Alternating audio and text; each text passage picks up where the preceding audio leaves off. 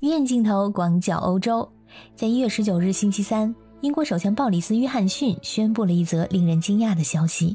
英国即将结束新冠的限制措施，也就是说，目前实施的严格的防疫 B 计划将被解除，包括不强制民众佩戴口罩、不再要求居家办公，以及不强制使用疫苗通行证。在隔壁的法国，日增将近五十万；欧洲其他各国正在为不断刷新的数字而努力采取各种措施的同时。为何英国反其道而行之，在此时放松疫情限制，选择躺平呢？大家好，我是主播可可鱼，目前坐标奥地利维也纳，欢迎收听我的节目。在经历过上个月的病例激增之后呢，英国目前每日确诊病例数正在下降，周二新增了九万四千多例。虽然说比起一月初日增接近二十万的情况缓和了一些，但是英国目前依然是全球疫情最严重的国家之一。根据约翰逊的说法。英国将逐步取消防疫 B 计划，取消大部分的疫情限制措施，比如说居家工作的建议即刻取消。从一月二十七号开始，英格兰地区民众将不再被强制要求在密闭场所佩戴口罩、出示疫苗通行证等等。从三月二十四号起，新冠患者的强制自我隔离也预计取消。约翰逊表示，取消大部分防疫措施归功于大规模接种疫苗加强针计划的成功，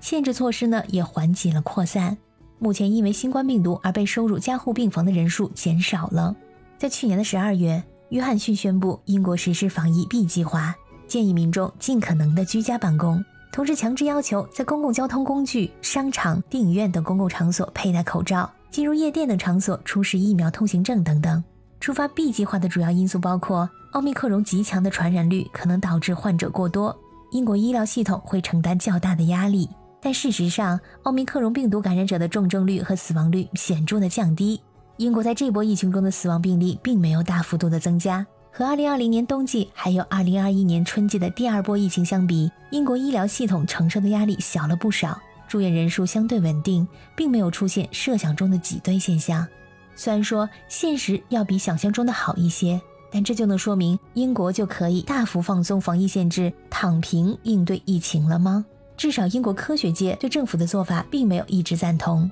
有病毒学的专家表示，面对仍处高位的感染水平，取消防疫措施是一个极大的风险。或许更明智的做法是，再观察两个星期左右，等疫情明显好转了，再取消居家办公和口罩强制令也不迟。事实上，目前有这样的一种观点甚为流行：奥密克戎的传播或许意味着这场影响了全球的疫情的结束。从英国取消大部分防疫限制来看，他们显然是趋于认同这一观点的。但是，世界卫生组织的一瓢冷水很快的浇了下来。世界卫生组织总干事谭德赛对于疫情即将结束的说法做出了回应，并且发出了警告：很有可能出现新的变种。对于其他的变种病毒，同样要保持谨慎。奥密克戎病毒仍然以惊人的速度在全球范围内传播。防疫限制仍然能显著减少当下疫情的影响。现在并不是放弃和举白旗的时候。奥密克戎被认为是毒力较低的变种病毒，但是谭德赛警告，即使它的毒力比德尔塔低，但是它也会导致患者住院甚至是死亡。即使是轻症病例，也会对医疗系统造成压力。而针对那些疫情有望走向结束的说法，谭德赛补充道。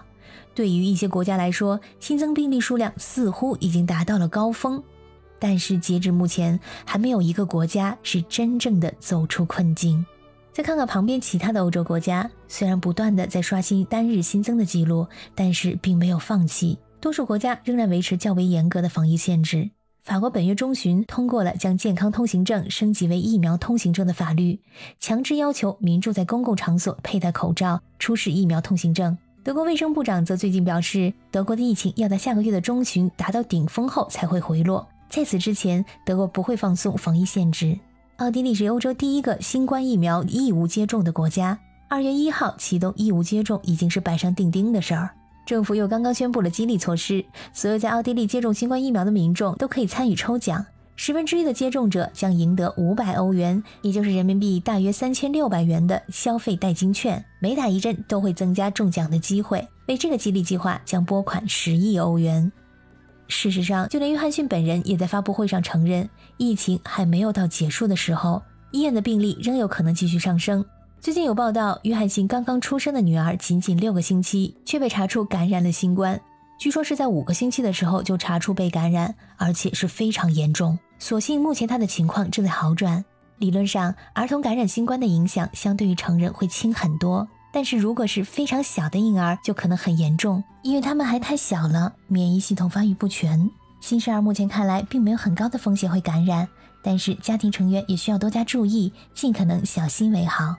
那为什么约翰逊仍然要坚持放松防疫措施呢？一些英国媒体分析认为啊，约翰逊这么做是为了转移注意力，让民众的焦点不再关注唐宁街派对丑闻。虽然约翰逊进行了道歉，但是英国民众对约翰逊的道歉并不买账。面对任内最大的危机，约翰逊放松了防疫限制。毕竟对于英国民众来说，生理和心理上对防疫限制的忍耐都已经接近极致，放松限制一定程度上能挽回不少人心。而对那些早就不同意防疫限制的保守党议员来说，约翰逊这么做能够重新赢得他们的支持。